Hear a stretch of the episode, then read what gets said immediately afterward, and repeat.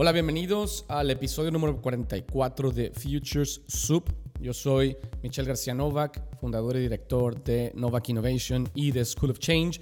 Y el día de hoy tengo una entrevista súper especial con Paul West. Paul es un diseñador gráfico inglés eh, que junto con su esposa, Paula, montaron eh, en los 80s y principios de los 90s una de las firmas más influyentes de diseño gráfico enfocados inicialmente en el mundo de la música, haciendo portadas y campañas para promover álbums de bandas como Depeche Mode, Everything But the Girl, que después se convirtieron en proyectos que hicieron para grandes compañías como Virgin, incluso hicieron el rebranding del estudio musical donde grababan los Beatles, Abbey Road, y eventualmente en su evolución eh, decidieron cada uno de ellos comenzar proyectos personales también, aparte de seguir con la práctica del diseño gráfico.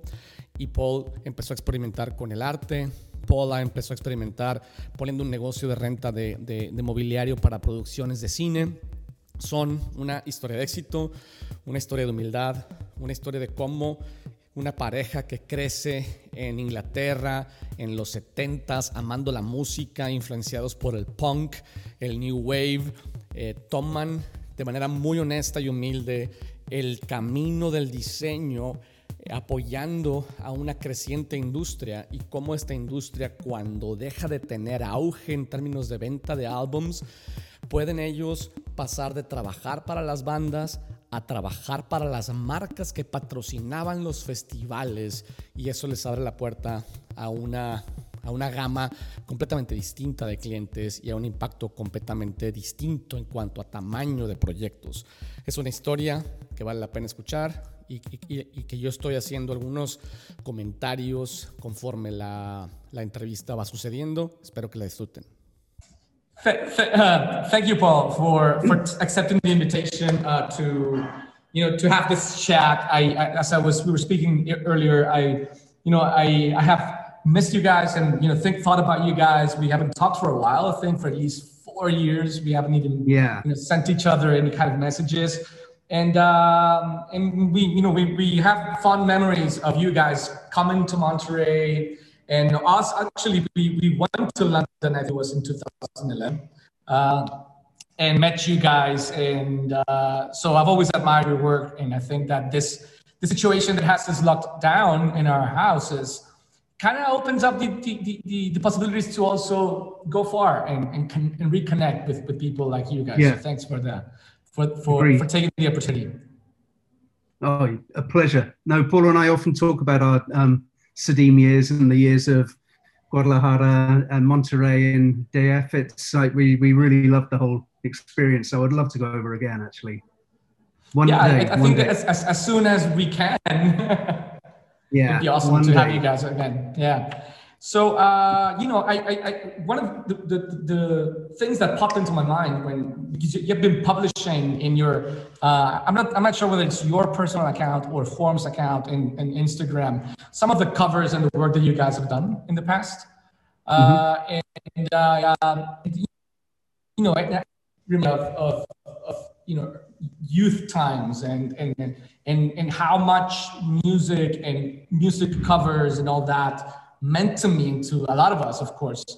Uh, and I, uh, you know, so and I wanted to talk about your career and of course how you, I mean, the evolution of, of, of your work from how you guys started out, you know, what, which were your earlier clients, how did you end up, you know, mixing or combining your passion for music and your passion for design and landing, you know, some of these big bands and then how it evolved from there. So, so I'd love to hear that story, which actually we've never talked about. No, no. Well, for me, I mean, it's to be honest with you, it's kind of like music has always been um, just the root of what I really love ever since I was a kid. I was quite lucky. I, I lived in a combination of like quite a boring town um, to grow up in. It was quite a small town in the southwest of England. Of course, it's very lovely now, but when you're, you know, 14 year old adolescents and you want something to happen and there's nothing going on music really back in the kind of like 70s for sure was just a release out of a very boring kind of world. I had uh, brothers and sisters who were all older than me. So I guess my childhood was really David Bowie, Roxy Music, Pink Floyd. Um, and with that, of course, comes a sophistication in the imagery. Of course, Pink Floyd more than anything, and the kind of the, the high level of conceptual design that Storm Thorgerson and Hipgnosis would do. I mean, everybody remembers Dark Side of the Moon. You know, it's kind of like yeah. it's it's a blueprint of your life, whether you like the band or not. It's kind of like it's always there in record shops and record collections.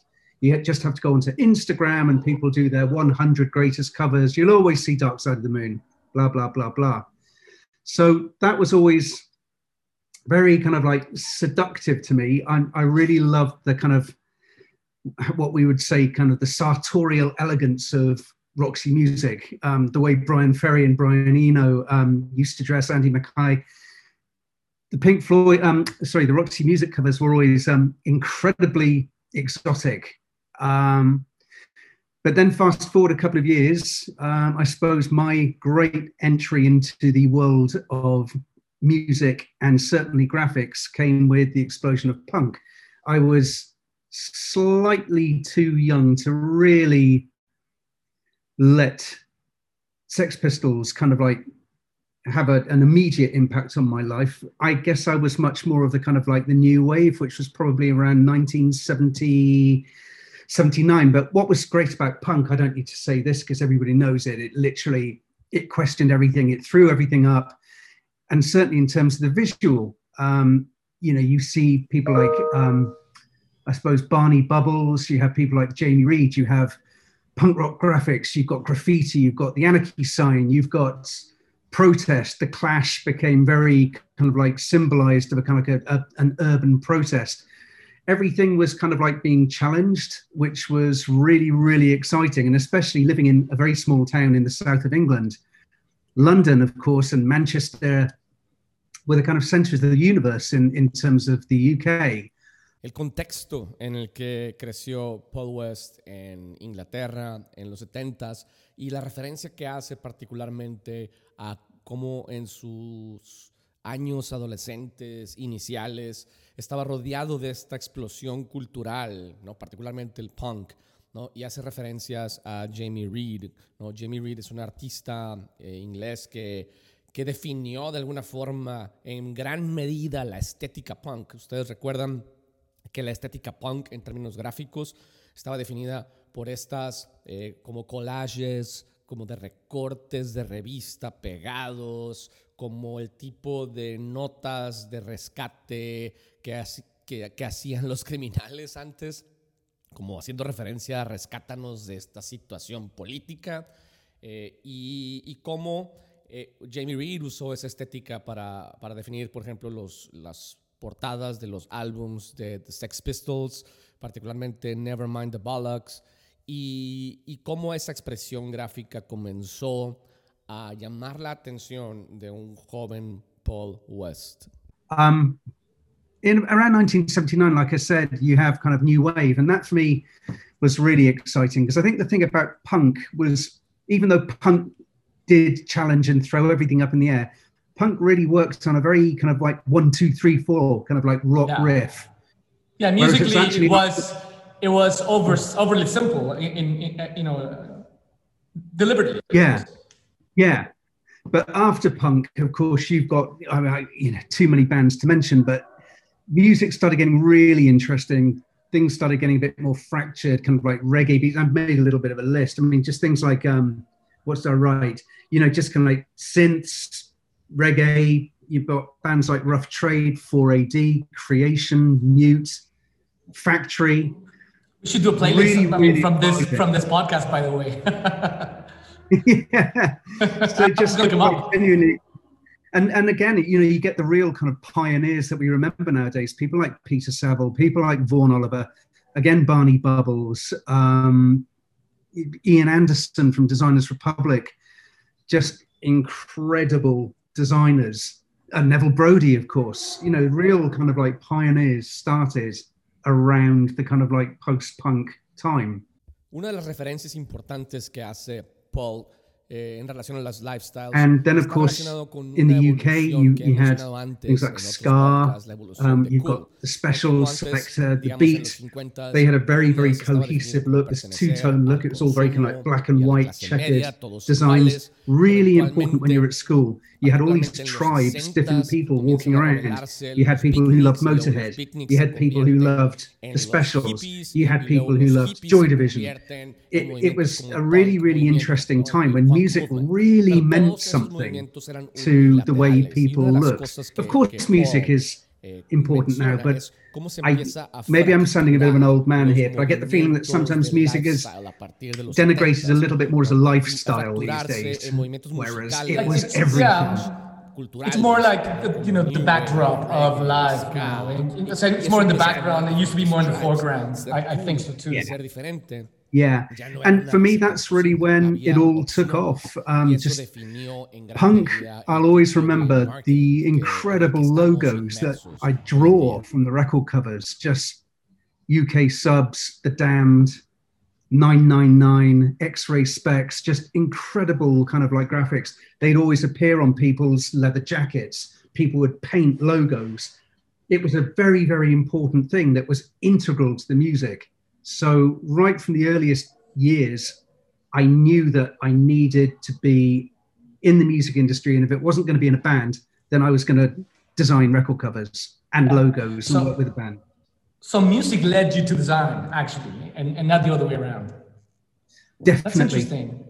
Also, I think yeah. that in, in those days, when you you know when you put a logo in, in, in your jacket or a piece of a T-shirt in the back of the jacket or whatever, used to be a band that you really cared about and defined your identity. I think now a lot of people wear those symbols of cool without even knowing what they mean, right? I, yeah. I you know, one of my daughters wears oh, yeah. uh, uh, a Velvet Underground shirt, and I tell her, you know what? Don't, don't wear shirt until, until, until the music, and, and and I made her listen to the music because because uh, otherwise it, it doesn't mean anything. Well, let's talk about the Rolling Stones' lips and especially Unknown Pleasures. How many people do you see wearing Unknown Pleasures? it's incredible because it's an attitude. It's a, uh, it's yeah, amazing. So yeah, go ahead. I mean, I'm going continue. It's, it's, it's, an amazing story, and, and, and you also tell it with such passion. Uh, and I, am you know, I'm going to go into all of those bands that you mentioned. Some of them which I don't know, and I'm going to, you know, dig deep into it. Uh, so this is education. I'll send you a little fronts. playlist. Awesome. Yeah, I'll send you a playlist.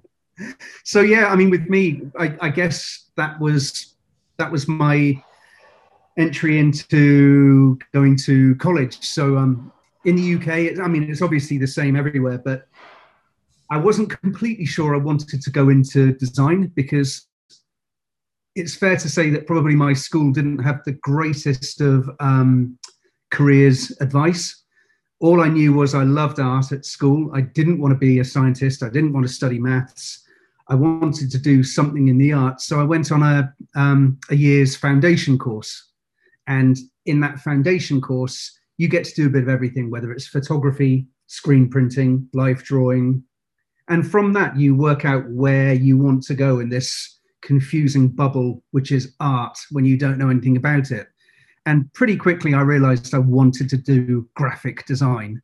So I moved to London and um, I went to a really incredible college called the LCP. It's in the Elephant and Castle, which is southeast southeast London, which was kind of let's say it was pretty attitudey area in in the early 80s. It was very political, very very aware, quite a lot of, I wouldn't say anger, but there, there was a lot going on back in the UK in that time. Um, and I was very lucky at college that we had a whole range of, I say, analog skills. You know, I, I gravitated towards the screen printing, the litho, the letterpress, hot metal typesetting. I loved typography, even though I didn't really know how to work it. I loved the idea of working with type and I also did a lot of life drawing um, because I guess the college the college system back in the 80s was they they thought that if you were a good mark maker, you were a good visualizer, and if you were a good visualizer, you'd be able to kind of create graphic problems. And I suppose you could go way back into you know the kind of very early 19th century with the Bauhaus. their kind of like way of thinking was that they would combine crafts with design, with um, you know, so you'd have people like Moholy Nagy, Paul Klee, uh, Kokoschka, Mies van der Rohe. Um, these, oh, and um, Josef Albers were just incredible pioneering artists, would be teaching the vocation of design and craft in one huge bubble because they didn't yeah. see why anything should really be distinguished or yeah. differentiated.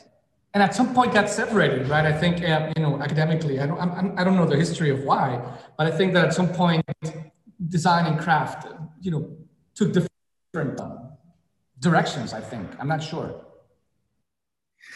I, I, I mean, I guess as as things become more streamlined and um, more, I suppose, advanced, you're going to get distinguishing um, vocations. But I guess this has kind of like come full circle for me, which is why I'm pursuing, certainly in addition to the design side, more of the art side, which I, I kind of, I suppose, like to talk about in a bit. Um, but I studied design, as I said, um, and I left college with my first class honors, and I absolutely loved the world of design, and I knew what I wanted to do and that was work in the music industry. I had done my thesis on Vaughan Oliver and Peter Saville. So as a result, I'd got to meet both of them as students. Um, and as a result, I got to work at Peter Saville Associates and I did a lot of freelancing work with Vaughan Oliver. Peter Saville es un diseñador inglés, diseñador gráfico que hizo las portadas de bandas icónicas como Joy Division y New Order. No, esta, particularmente es famoso por esta portada que mencionaba Paul hace unos momentos, la de Unknown Pleasures, que es esta, esta portada del disco de Joy Division que, que es icónica, que es minimalista. Thanks to the thesis and thanks to reaching out to these pioneers and making myself available. So, so you decided to make your thesis about them, and so that gave you an excuse to reach out to them, and they actually, you know, opened up yeah. to you and, and and and get to meet them, which is, I think, it's a great excuse to get to know someone. Yeah, and my thesis, I mean, I I read it the other day. It's kind of okay. It was called, um, I think it's what was it called? to what extent should a record cover illustrate the music it packages? And That's that was, something that I want to talk about for sure. Yay! I, I, mean it. I mean, you know, when I, when I tell you about the, the covers and design and meaning, that's exactly what I mean. It's hard because it yeah. seems so random, you know, to to to to someone that doesn't know the story behind the cover or anything like that. Yeah. Well, yeah. I mean, it's. I suppose when you think about it in the outset, I mean, you know, how do you package something as abstract as music? But you know, I suppose the years of designing mixtape covers and designing kind of my own CD covers when I was at college and adding typography and yeah, it, it, it, it's difficult. I mean, the only example I could really think of instantly was um, when I worked with Cocteau Twins on their Heaven or Las Vegas album. And this, I suppose, is a classic case in point. I, I had worked with the band a year or two earlier on their album Bluebell Knoll and that was working with a photograph supplied by Jürgen Teller. So what me and my um, work buddy Jeremy, who worked on the sleeve with me at that time, because we had literally just left college, so it was just like our, our favorite ever band, and we were working with them. You know, it's kind of like it was quite daunting, but um, so that that was a, a, great sleeve, Bluebell Knoll. And then in 1990, I think it was, came Heaven or Las Vegas. And by then I had a really good relationship with the band. I'd been working on some other things with them. And Robin, um, one of the, you know, the, the band members, but Robin was very much the guy that used to speak to me about the visuals. And Robin just said to me that he wanted to capture the ethereal with Heaven or Las Vegas and I thought that was oh that was brief. yeah. Wow. I thought, okay, so um, now all I could do really. Uh, the funny thing is, it's kind of just about any good friend of a graphic designer tends to be a photographer. I don't know why, it just goes kind of in tandem. Most of my friends are photographers. Um, and I went to college with a, a fantastic guy called Andy Rumble, who studied design but loved photography and went the design, um, the photography way rather than the graphic design way. But again, it was part of the rich education of the college that you could differentiate like this. So I remember having a, a, chat with Andy once and just explaining the kind of like the situation, and we just basically made a dark room. He didn't even have a photography studio back then. We literally had his kind of like bedroom, which we just kind of pulled shutters down and kind of reconfigured screens and and we just started shooting light because we didn't really know how it would look. We had a lot of unsuccessful attempts, like you know, the band just weren't feeling it. It was just like, no, no, no, no, no. You know, don't really like this kind of color. Don't really like what you're doing here. And um, eventually, it was literally the last day before the artwork deadline for the album. So I was really panicking. We were back at Andy's room. It was about two o'clock in the morning. I picked up some Christmas tree lights and I started whipping them backwards and forwards. And Andy put it on a slow exposure. So suddenly we started getting these beautiful ribbons of light. And so I was in the background doing this. Andy was right, Andy was right by the um, camera with a, a big plastic orange rose, a flower. And he held it right up to the screen. So it was completely out of focus. And he just started shooting. He only did about, and this wasn't digital then. This was on camera, so he had no idea what it was going to look like. So the, the, very next day, he kind of rushed over to the photography um, studio to get the um, the transparencies developed. I raced over to see the band, showed them the images, and they went, "That shot is amazing." Looking at one shot, and that's what became the album cover. And it could just as easily have not worked yeah. So that was my idea of kind of capturing the ethereal. Um, it's, it's interesting because I, I, think that uh, when you see the cover and you hear the story, you know, it's a, it feels like a very sophisticated cover, and you hear the story and how actually because I, I like I like to underscore those things actually how such things you know come out of what experimentation process in the, in the day, and also the fact that you guys had this deadline probably led you to try something that you wouldn't have tried under normal yeah. circumstance. Absolutely, and that's the great thing. I mean, I don't want to. I don't want to go on about analog versus digital because that's not what I'm, yeah. I'm. I'm about. But I'm just saying that I suppose throwing ourselves into that kind of like analog pit where you don't know the outcome, you don't know what you're going to get. There's nothing kind of like preordained great things can come as a result of it.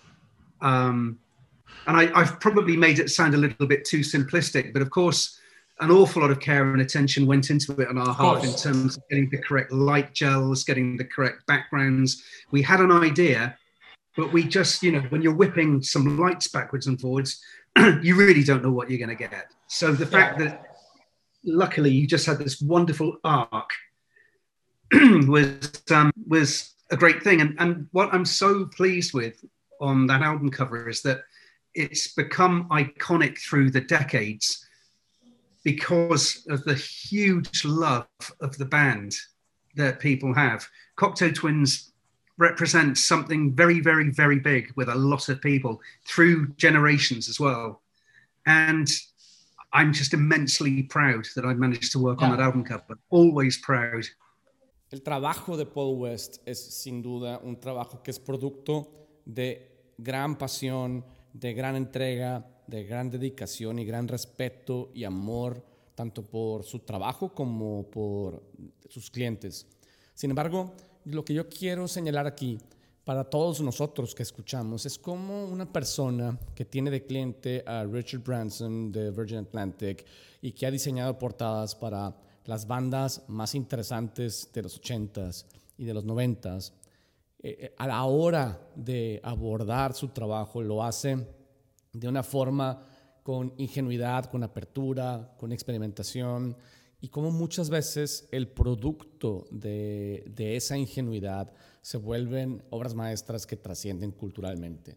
Y yo creo que eso es algo que muchas veces nosotros pensamos que cuando tenemos que enfrentar a un cliente aspiracional o a un, reto grande que tenemos que ser perfectos y que tenemos que tener una fórmula exacta. Y muchas veces en la ingenuidad está el atrevimiento de, de hacer cosas eh, experimentales, nuevas y que no sabemos exactamente dónde nos van a llevar y nos sorprende el resultado. And I think that's the lovely thing, isn't it? There's kind of like there's a naivety which can come across in anything, and that makes it kind of like endearing, but it can also make it kind of quite timeless because at the time it wasn't really trying to be anything else apart from what it was. Um, so as a result, there's a kind of uniqueness, and you know, like we've talked about with these earlier record covers, that they an image goes down through the years, and it it becomes maybe something bigger than the sum of its whole with many people because people have lived with it for decades. Excuse me. And, and, and new and, generations probably finding out about that music and, and, that era now, that which is something that we didn't have that much. You know, young people are very much interested in timeless, you know, uh, 70s, 80s, 90s music, uh, 2000s. Yeah.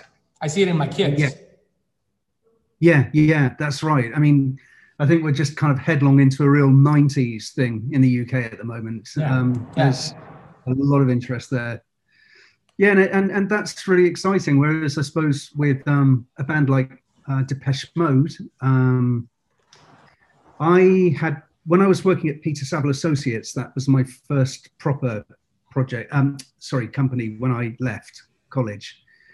Um, I was really lucky to basically be the one that worked on the 101 campaign, which was their um, Pasadena Rose Bowl live album.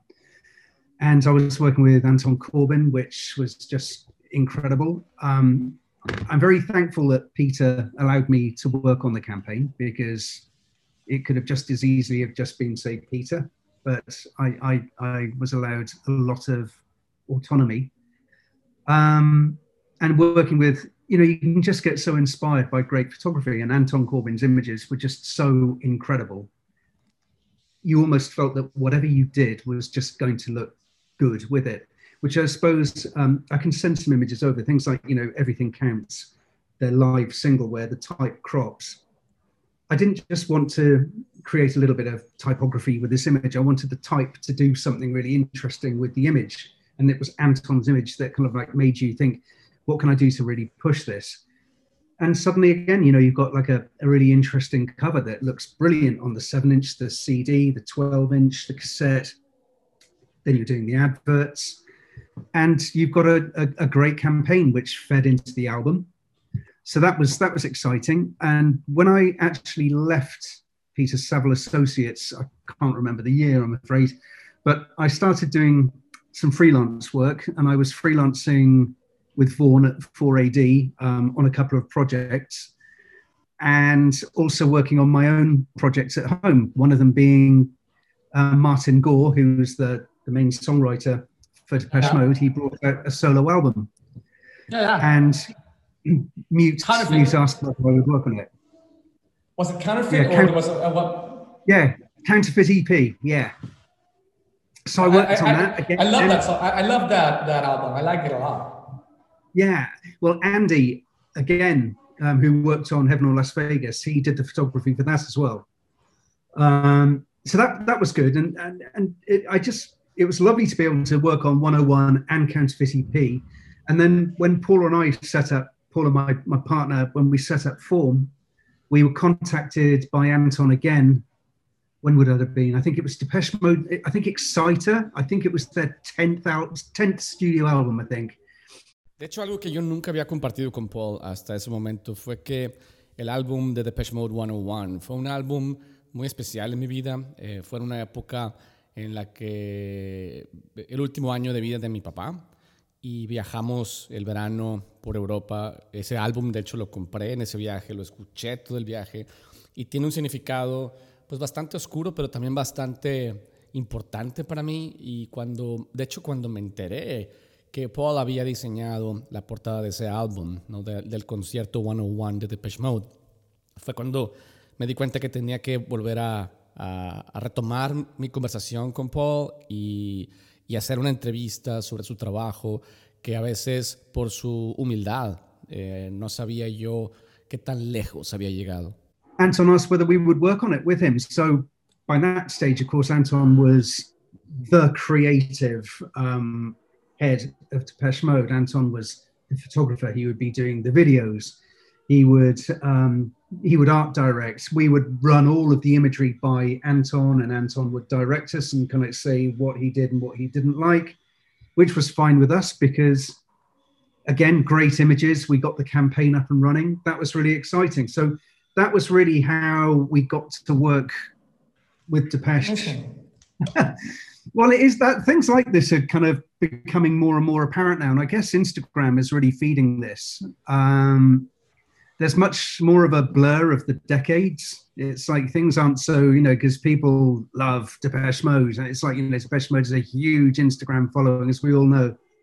And it's not difficult to start getting tagged in with these things. And suddenly, before you know it, I mean, you know, some two of my very good friends, Richard and Cara, who ran a design agency called Area, Area were responsible for a huge percentage of Depeche Mode's output, from Violator to um, um, Ultra, and lots of other work as well. So, even though I and Paula and I have worked with the band, um, it hasn't been extensive in the scheme of things, but I feel like we're really up there with the kind of like Depeche Mode design team, which oh. is interesting because it's it's a couple of decades ago in a sense, but it's irrelevant because a good design is a good design, and a good band is a good band, and that's what people need. People need these connections. Yes, yes. I just wanted to tell you that story because I it, it, it meant uh, it meant something to me well, to know that I know you, and that that meant so much to me back then. It still does, of course. I really appreciate that. It's it's it's good to know. Um, it's it's fantastic to know actually. In fact, one of um, one of your CEDIM, he's not a CEDIM student anymore, but um, after one of the last times I taught at CEDIM, um, about a year or so later, I got a um, an email through the post, and this guy, um, one of the students, said, "Oh my God, I didn't know you did this!" And it was actually Heaven or Las Vegas. He had just happened to look at the sleeve, and he kind of photographed my credit and said, God, why didn't you say that you did this? I know. I don't know. I just didn't. I know. And you also did CEDIM. So for me, it's like one step closer to Depeche Mode. But I say, um, I we both, Paula and I, absolutely loved the the whole ethos of CEDIM was incredible. Just the the, the you know the design sensibility all of the different faculties just the kind of like the energy of the students was i absolutely loved it. And you know i taught for five years at CEDIM so you it's, came it's five times? Yeah. Wow. I think there was a couple of times that you came that we didn't get uh, we, didn't cross paths. But uh, at least maybe three not. of them we did. only, yeah. it's only two weeks at a time so it was all kind of quite quick but I, oh, I loved it. true. Yeah, yeah, yeah. No, and, and, and we, we love having you, and I hope we can have you back again uh, as soon as it's possible. Uh, but you know, right. uh, so yes, and, and I think you touched a lot of lives also there while you were there uh, at CEDIM. But you know, I, I don't want to interrupt your story, which is super interesting. Uh, please continue. okay. Um, so yeah, uh, I'm just trying to think of another. I suppose we've worked on so many bands. I guess for an, another one again a while ago, but it was very important time was um, when we worked with Everything But the Girl on their uh, Walking Wounded album. And it was very exciting because at the time, it was kind of like mid 90s, there was a lot going on in the music industry. You know, of course, grunge had just finished, you just had Britpop, but then you're getting kind of like the burgeoning of drum and bass, which was huge in our country and very, very exciting. Um, so we were suddenly told that Everything But the Girl were bringing out a, an album called Walking Wounded.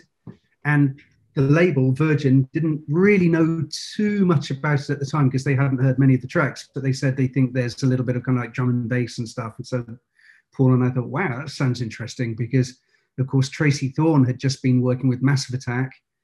Um, there was that incredible um, Todd Terry remix of Missing, which was a global sensation. So everything but the girl were kind of like had suddenly kind of like reinvented themselves as this incredible kind of like dance production number. So we really, really wanted to get this this album campaign. So we were invited to pitch along with it, probably about four or four other design agencies, I guess. And Paul and I put an awful lot of work into it because it was a must-have project, and we we got the project. So um, we had meetings with Ben um, Ben Watt, who was really in the studio almost every day for months. Um, it might be for an hour here and there, but Ben took the design process incredibly seriously, which we always really respected because a lot of bands that we've worked for just say to us, I don't know what I want, just go away and do something, which is fine because you develop an intuition. Some freedom, yeah. Yeah. But working with a band is also really exciting when they're really into it. And Ben was very, very, very into the whole kind of like, because it was obviously a hugely important album for the band. So we were given some photography by a photographer called Marcelo Krasilcic, who had photographed Ben and Tracey in New York. So the, now, the, photograph had already been taken? Yeah. Yeah. So we were suddenly presented with these incredibly saturated, very rich images of Ben and Tracey in the back of um, you know um, a limousine. Tracey was wearing this kind of like bright red um, dress with her red lipstick, and Ben was wearing his kind of like shell suit. And it, there was just something quite Japanesey about it for us. We'd been in Japan quite a bit the years earlier, Paula and I, um, on working with some bands.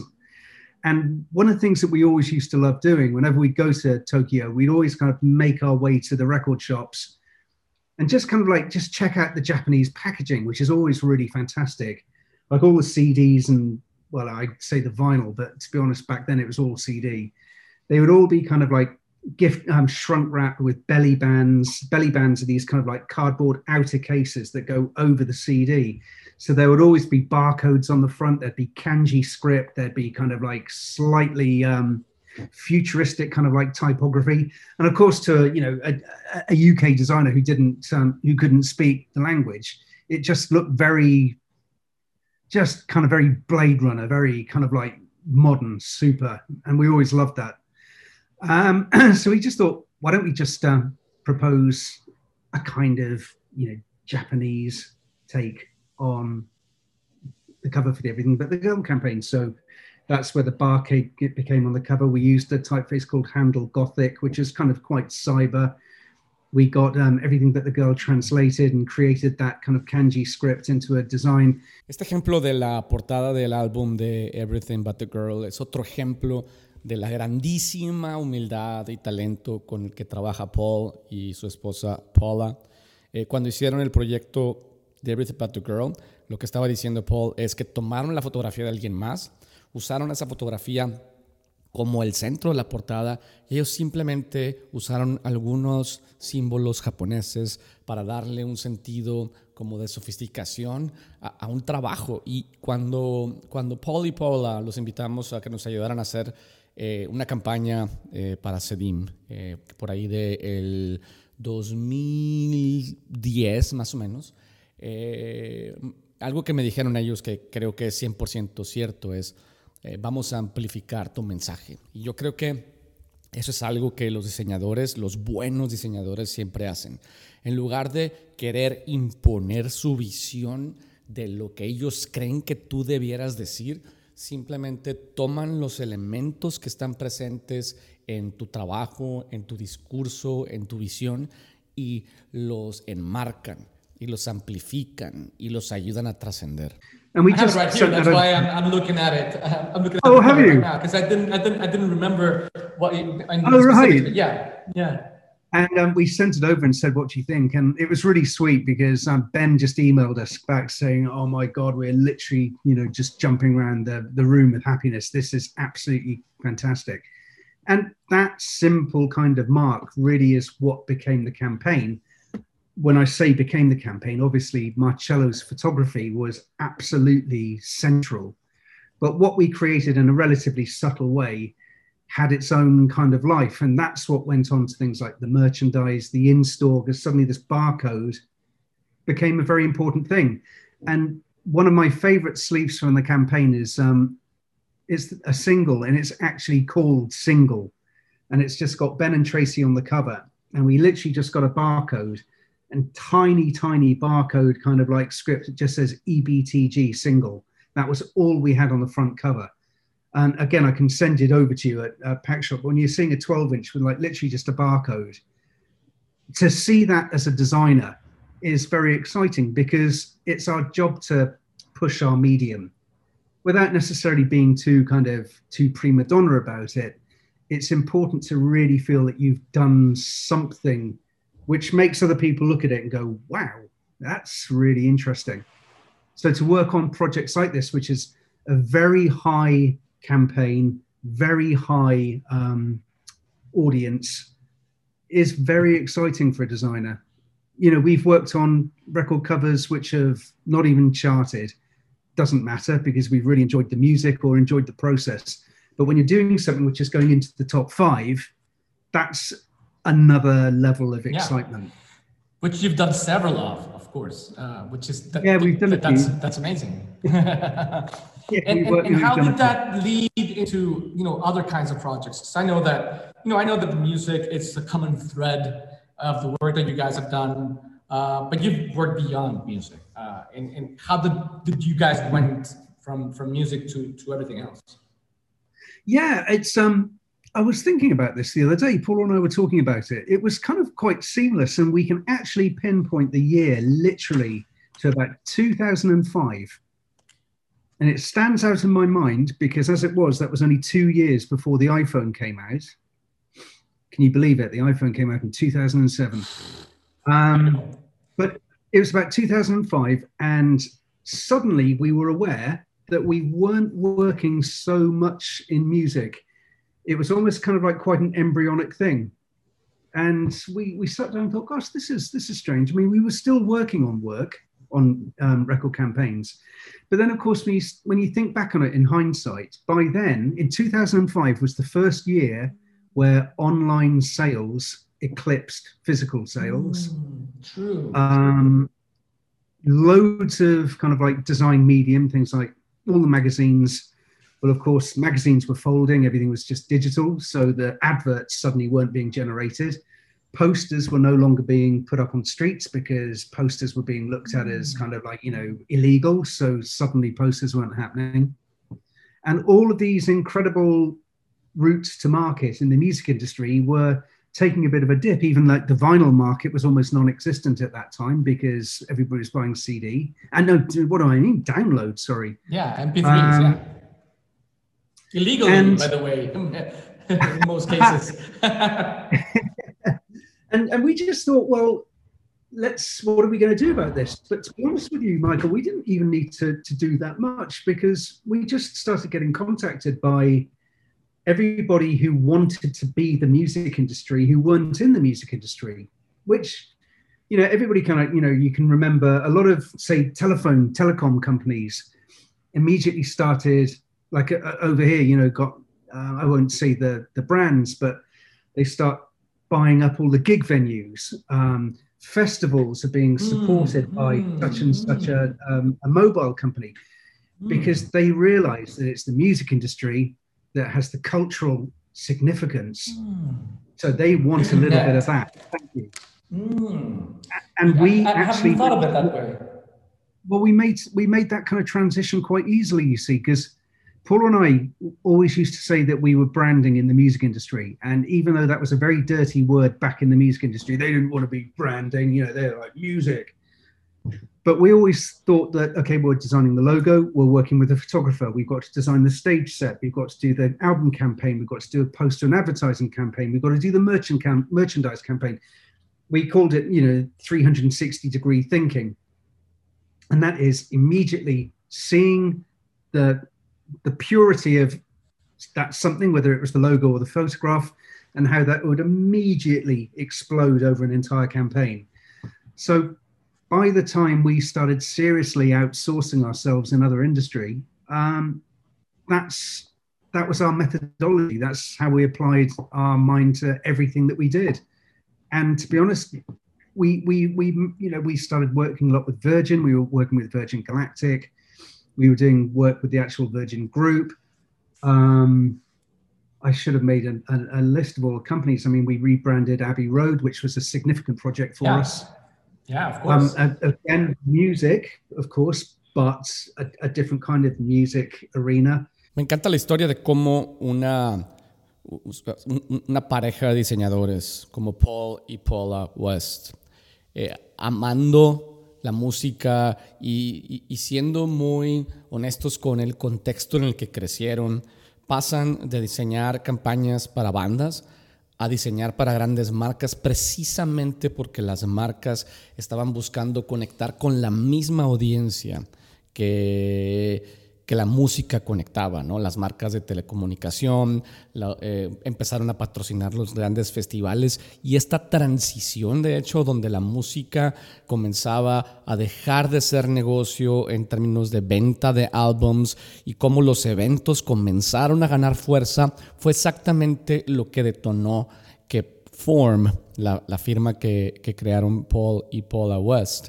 comenzara a trabajar con grandes marcas y hiciera una transición hacia el mundo corporativo. We've done so many festivals from Reading and Leeds. And, and I like that project, the Abbey project. I, I, I just saw it uh, uh, in your page. I, I, I hadn't seen it before.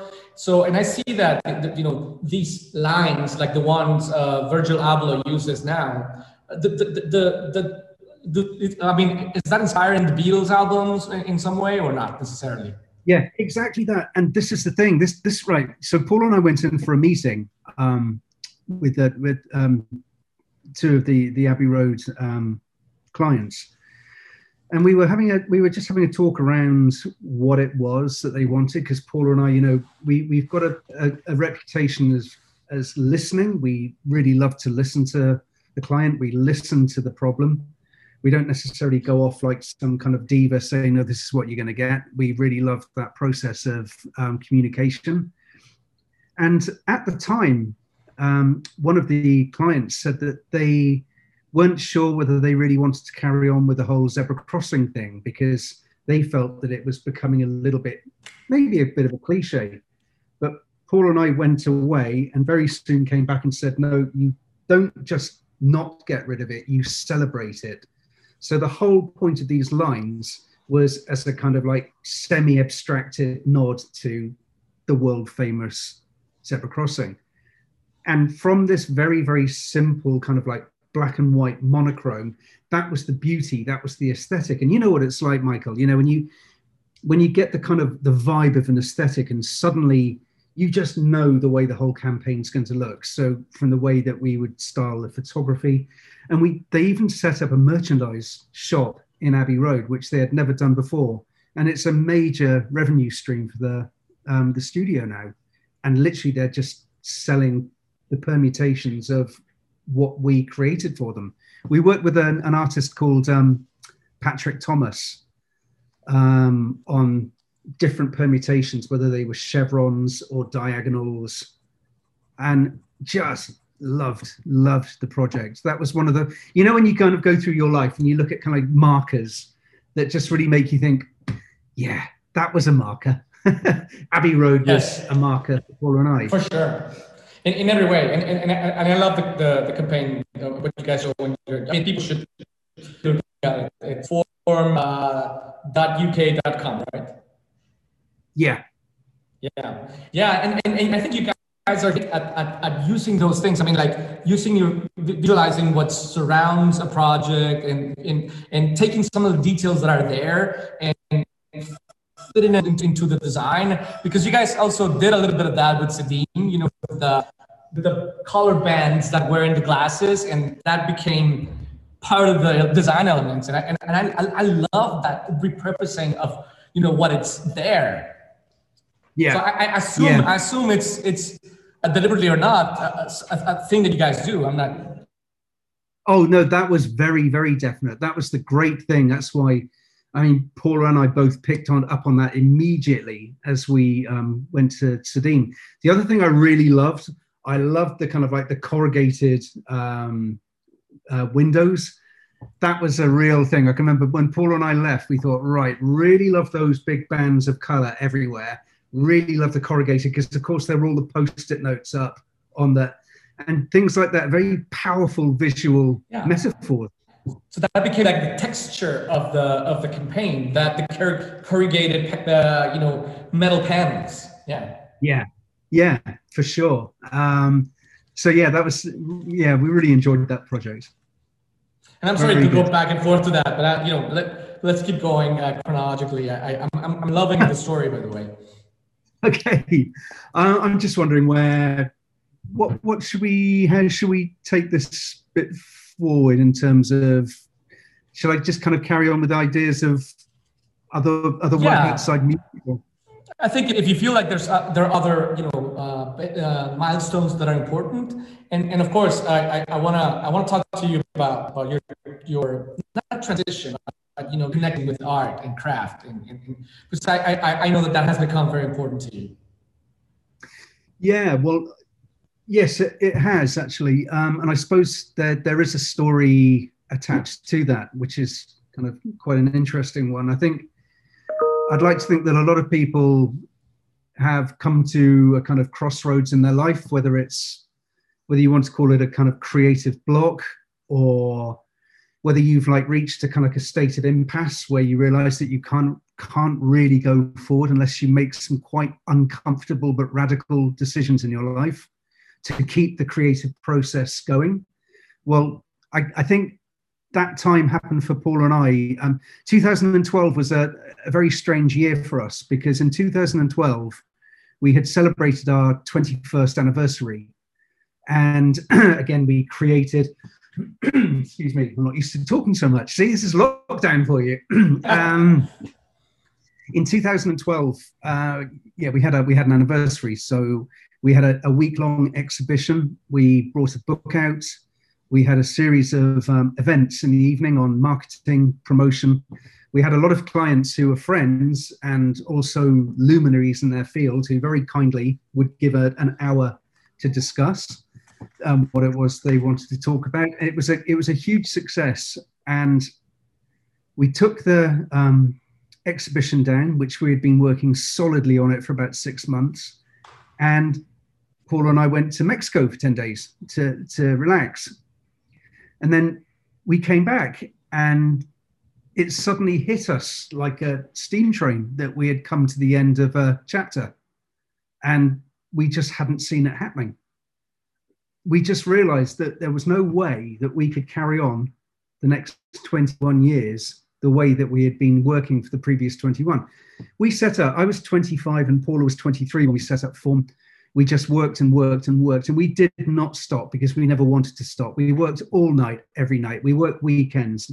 We never turned anything down because everything was an opportunity. We worked and worked and worked. And um, i'm not saying that we didn't want to carry on doing that but we realized that we just couldn't carry on that intensity. Also setting up a design agency in the very early 90s is not the same as the kind of like you know 2000 and you know that kind of like in between period what's it the two the 10s 2000 and kind of like 12 13 onwards. Because suddenly there were a lot of smaller design agencies who i suppose were the competition in terms of a price point but there was also a lot of very big agencies and we were kind of between the two. We were working on very big clients but we didn't necessarily have the kind of like project manager and account handler um, support.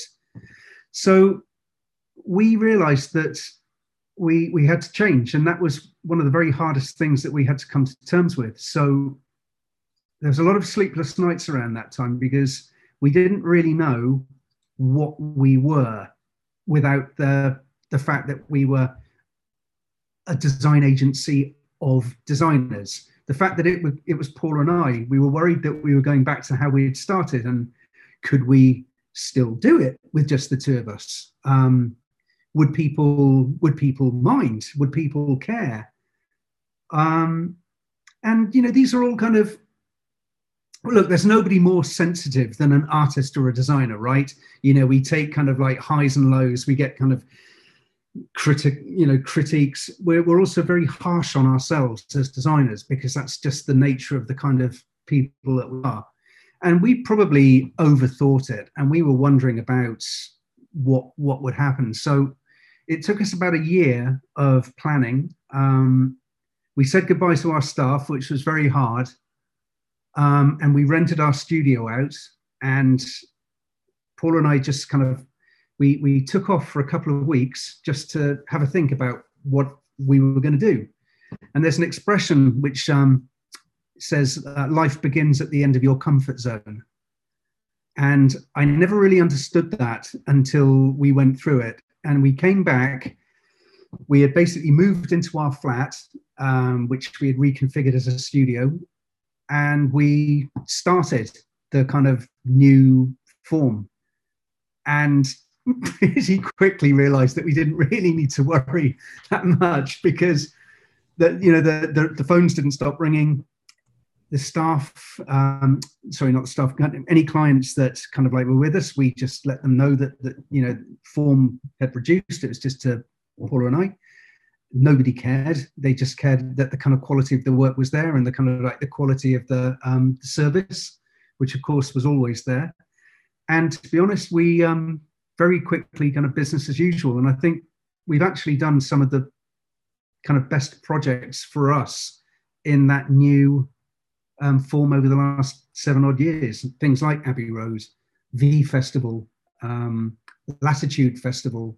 We're working on a really big project at the moment that we've been working on for about eight months, which everything's NDA, so we can't really say. But that's it's an exciting project, and it's kind of just Paul and I working on it. And we've you know, I, I, guess we the opportunity has been there to employ, but I don't know why we we, we just haven't gone back to that stage. Um, yeah, just enjoying so the experience. How does your how does how does your role change? I, I assume that when you had staff, you would play more of a creative director role, and you have to do things through people. And now you guys are back to you know rolling up your sleeves a little more, which I, I assume you always did uh, anyways, uh, but now uh, you know you get to control everything. is that better or worse? I mean, do you enjoy that more? Yeah, it, it, that's a really good question actually because this is something that we still talk about quite a lot. The the greatest thing about just taking it back to the two of us is that I mean, look, Michael, you know what it's like. You in, you instinctively know. You have a work process. You understand a problem-solving mechanism. You know about if somebody was to come to you and ask something, you would probably have it in the back of your mind by the time they had even finished the sentence. You'd be going, that's kind of the way Paul and I has always been. When we were working with um, staff, we would be um, briefing out the project. Then the process of the first stage visuals would come back. Sometimes they'd come back not exactly to our kind of like mindset. So of course the revisions would come back and then the revisions and before you know it, you've had like two or three designers working on something. And the most important thing is, is that project works. But of course projects have to pay for themselves. Whereas Paul and I are very good, this kind of thinking way that we, you know, operate. We very, very quickly get to the solution and we find that we're almost kind of like bypassing a certain amount of extra work. Esta parte de la entrevista me parece particularmente interesante porque Paul está hablando de cómo su firma, que era una firma pues que tenía staff, que tenía empleados, se redujo a solamente los dos fundadores, Paul y Paula, y cómo eso de alguna forma les costó un poco en términos de, de, de orgullo y de seguridad, pero al final se dieron cuenta que los clientes no, sabes, ni siquiera lo, notaron. Y, entonces, por un lado, quiero subrayar varias cosas. Una es cómo en el futuro del trabajo la, la, marca personal pesa más que la marca que creaste. Esa es una de las cosas. Pero luego también otra de las preguntas que le hago a Paul es sobre qué, qué le gusta más, ¿no? Ser la persona que, que dirige a un grupo de gente talentosa con una visión o ser una persona que, que, se arremanga las mangas y que, y que le gusta directamente controlar el trabajo y el output. Y algo que me decía es como cuando trabajas a través de las personas, pues eh, muchas veces te tardas lo mismo que trabajar directamente tú. Y, y, lo difícil que es lograr que una persona pueda ejecutar tu visión de las cosas. Y entonces, dependiendo de quién eres, creo que el rol que juegas es importante. ¿no? Eh, el problema es que si tú quieres controlar las cosas a ese nivel de detalle y te dedicas a brindar servicios customizados a clientes, es que no vas a poder escalar una operación.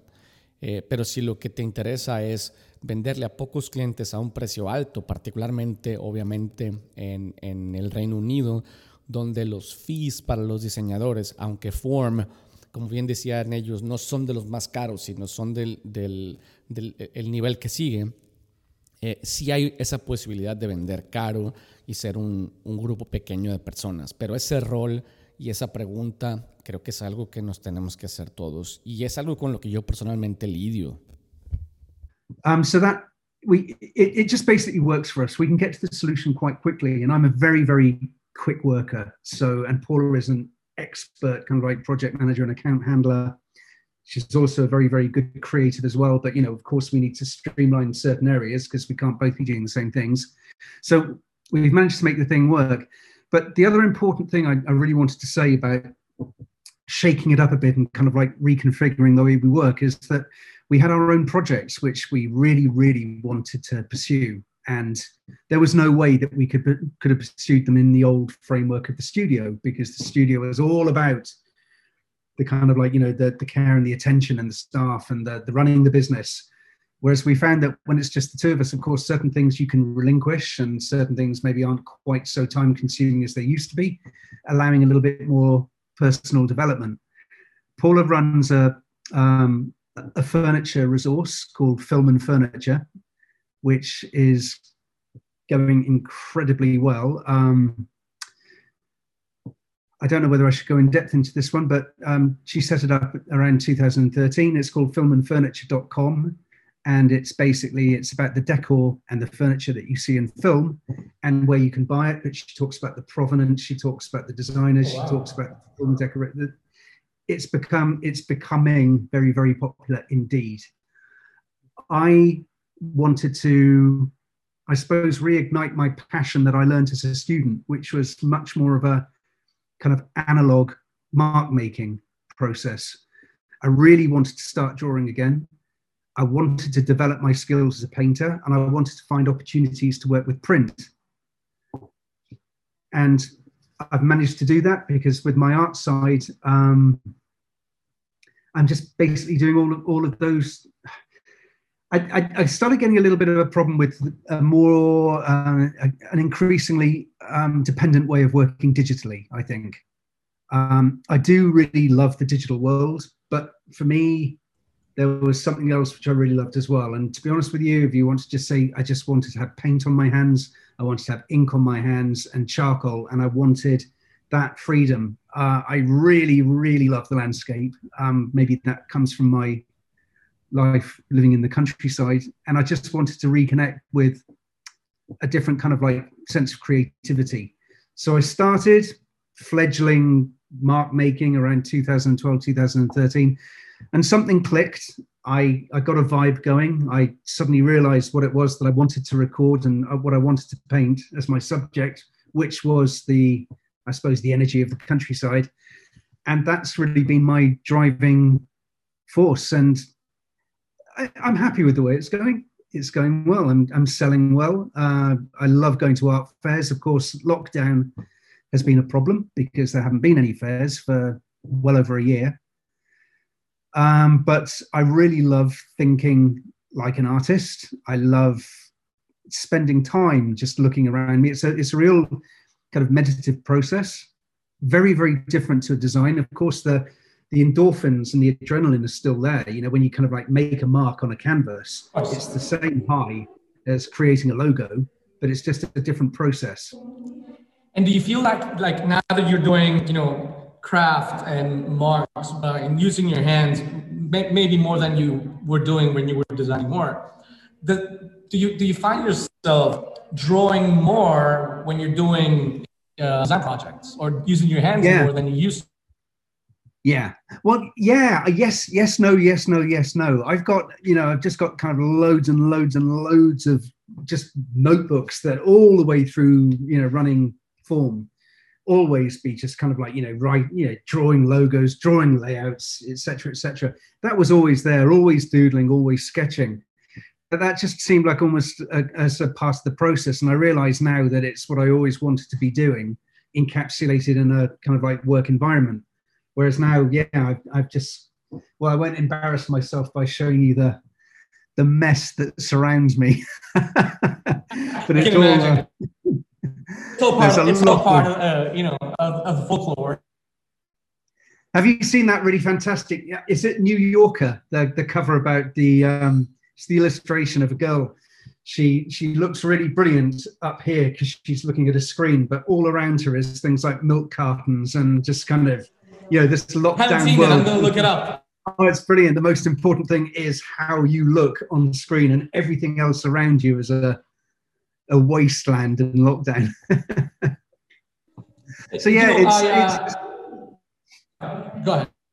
No, I was just literally just going to say I, I I I'm happy that I can look at the development of the art side as very much part of the same process as being a graphic designer working digitally um, because yeah. it's it's the creative process and quite often more of an art sensibility will work its way into a design solution so you can combine both processes. Of course. And does that mean that you guys accommodate less clients or less projects uh, deliberately or not?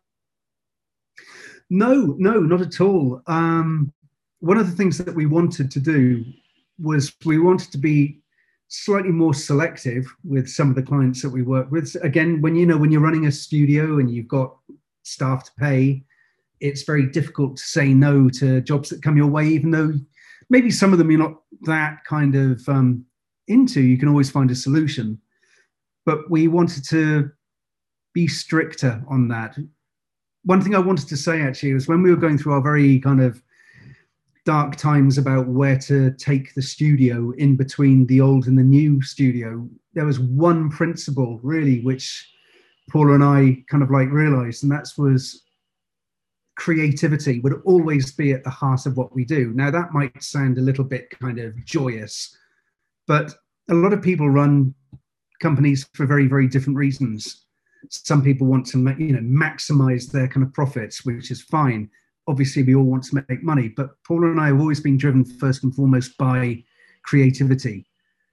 So we knew that that would never ever stop, and that would dictate the clients that we'd work for, the kind of work we would do and that was in a way our kind of shining light through the the months of where are we going to take this baby yeah and no, that's I can imagine.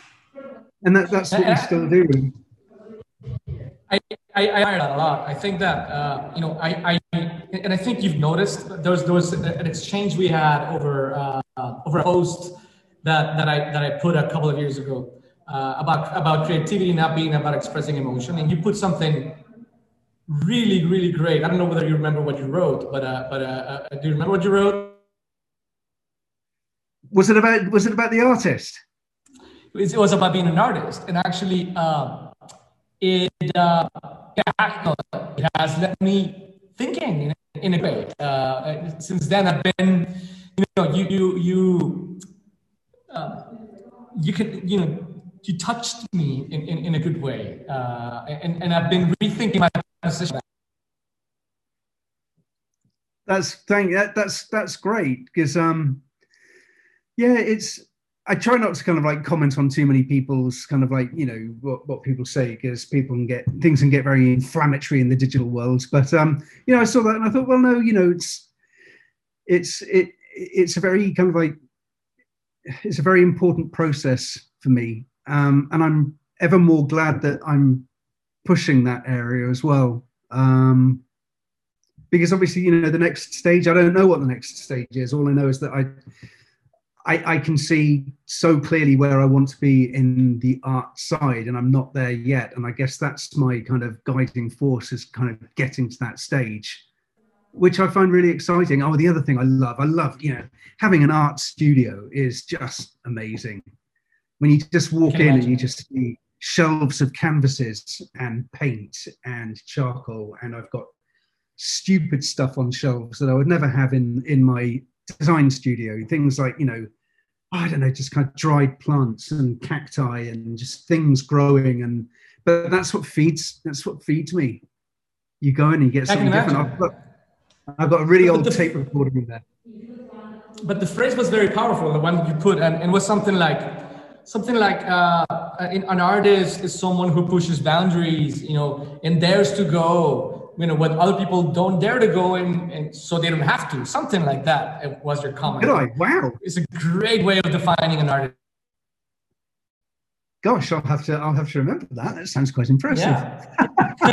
it sounds amazing. You know, it really touched me because uh, I, you know, in, in, I, have been infected. I, am going to say with uh, you know with both. You know, the ambition of the business side of things and growing creativity and uh, a little bit of a bipolar situation happening with me that I think has affected me uh, in a good and a bad way. I think in a good way, it led me towards this idea of innovation. But I think in a bad way, I've been putting my creativity, uh, traditional way of being creative, uh, do design and art, just because I think that I need to think in business terms also. And I think that it's been it's been it's been I, am thinking of it more of a curse that I, that, that I that I that I used to right and, and I'm trying right. to rethink that and, and you kind of open up the Pandora's box that regard with that comment. Oh uh, wow, that, that's that's interesting. So where where would you where would you take this next then? Your your conundrum that you've just said. What would you uh, you know, I, I, am thinking of uh, doing a little, a little, bit more design. I've, I've never done design. Uh, and I, I and, and, and, maybe even later, uh, art. I, I started out doing art when I was younger. I'm very expressive. I mean, just my, my sense of aesthetics. But at some point, I took a course, and, and in this course, they, they, what they taught me was, you know what? You cannot just do art for the sake of art. You need to think, you know, of a concept. You need to push an idea. And even though that also helped me a lot, it limited me in a sense that I, I felt, you know, then I'm not an artist, right? Or I shouldn't be one, maybe. So I, I, I kind of have a few uh, traumas from the past, I would say, and I need to re- reconnect myself with that because I, you know, I love design, and I used to say that design was a dirty word because it's not well paid in, in, in Mexico, and I wanted designers to find a way to be better paid and get more recognition, uh, which I think I've done. But also in the process, I think I've neglected that side of myself. Yeah, um, but gosh, but when you think about just the, the countless scores of people that you've nurtured and put onto the pathway it's an it's an amazing thing. It's it's no it's it's an amazing thing. No i mean that's the the, the thing about CEDIM that i will always take with me is just the just the very kind of like highest level of well innovation was a word which really i think i actually heard from you and the college before i even heard innovation being talked about. It was such a, a driving force of CEDIM but just the I just loved the way that all of these departments were just kind of like open. You could go upstairs and there'd be the kind of like, you know, the um, the, the clothes making kind of like area, and then you go somewhere else and you'd just be into kind of like product. I, I used to love that you could just walk around. Was it the kind of um, the kind of like the the the the, the workshop right by the canteen, and I really loved that. I think it was just very very open plan and very very nurturing. I think that's what I took away. The course was very nurturing, and everybody was very excited. Yeah, and it was difficult too because I think that it was time where we were dealing, we were pushing this idea of innovation uh, a little hard, probably, and uh, and I think that students resented that a little bit back then. And now, you know, I get comments, and some of them follow me on Instagram, and now they understand why we did it, and they and they appreciate it. But back then they were they, they were giving us a little bit of a hard time about it. oh really? oh dear. no, but you know, but this is about you. I just, you know, I, I, I, I, I am um, uh, infected by by your enthusiasm and by your points of view. That's why I'm talking about myself, which I shouldn't. Uh, but yeah, Paul, but thank you very interesting much. to hear them. Well, it, has been a, it's been an absolute pleasure, and I, I guess the only thing I can really take away from what we've been talking about now is that I guess I'm remembering a, a couple of you know maybe a decade, a couple of decades ago, just doing these projects not because I really wanted to or we wanted to, but they were important to the company in whatever way, shape, or form that is. And and I guess it's just I'm happy that we're in a stage where we're just really, really enjoying the projects that we do and really getting something out of it in more of a way than just say a purely business kind of way. Um, there's there's something very um, just I suppose the kind of like the creativity is very important. I think I'm starting uh, to see myself, uh, you know, at a similar situation that you that you guys went through. I think you know, ten years later, I, think I'm ten years younger than you guys, maybe. So so maybe it's part of you know the curve of life. And uh, I think it is. That, and I think it's essential when it's almost kind of like shedding a skin. It's kind of like I, you know, I, I wouldn't want to keep on doing the same thing for my entire life. Even if I want to be a designer, I want to do it in a different way, and you know, I want a different environment. Um, and and I think these things, if you want to keep creative, keep bubbling, I think you one needs to push oneself, no matter how uncomfortable that might be at the time. And sometimes, you know, sometimes it's great really not knowing where you're going falling into the abyss because generally you're going to be all right. Yeah, I know exactly. It's just that when you when you jump, uh, you, know, there's a lot of anxiety of whether you're going to fall on your feet or not. But but you know, when you yeah. know what you're doing, you should. Uh, I really, yeah. really, really, you know, enjoyed our talk, uh, Paul. Uh, yeah. And, um, thank you for for taking the time. Also, you know, at this hour uh, ne- I never intended it to be this way, but it ended up being this way. Uh, and please give my best to Paula, and, and I hope I that will. we can reconnect at some point soon. Hopefully, yeah, you know, this, this, this, this, situation uh, gets better, and uh, we yeah. can either, you know, uh, get a chance to see you guys over there. We would, we've been wanting to go uh, to London and take our kids to London also, uh, and uh, and maybe even having you here uh, in Monterrey one more time. That'd be that'd be amazing. Be fantastic. Really good to see you again, Michael. Para mí la historia de Paul West es una historia de cómo una persona que es auténtica y responde de forma relevante al contexto que lo rodea y el tiempo en el que crece y se adapta a las diferentes circunstancias y va evolucionando conforme su carrera va creciendo y cómo pasaron de, de, hacer portadas a hacer campañas, de hacer campañas, a trabajar con marcas, de trabajar con marcas, a hacer sus propios proyectos en el caso de Paul, en el arte, en el caso de Paula, en la renta de muebles para, para la producción de películas. Y cómo eh, decidieron ser los proveedores de una industria y cómo al montarse ¿no? en esa industria lograron un, gran éxito. Eh, hace poco yo hacía un post live donde decía, no tienes que ser el cantante, no tienes que ser el artista, puedes ser el proveedor de una industria y puedes crecer de esa forma. El amor que tenían ellos por la música los llevó a ser más exitosos que si hubieran decidido poner una banda y dedicarse a cantar. Eh, Paul es una gran persona. Eh, hay muchas lecciones en, este, en esta conversación que yo creo que vale la pena digerir, como siempre. Voy a estar haciendo algunos posts y lives durante la semana, hablando sobre algunos de estos temas importantes que surgieron el día de hoy en la conversación con Paul West. Yo les agradezco como siempre su atención y nos vemos en el siguiente episodio de Futures Soup.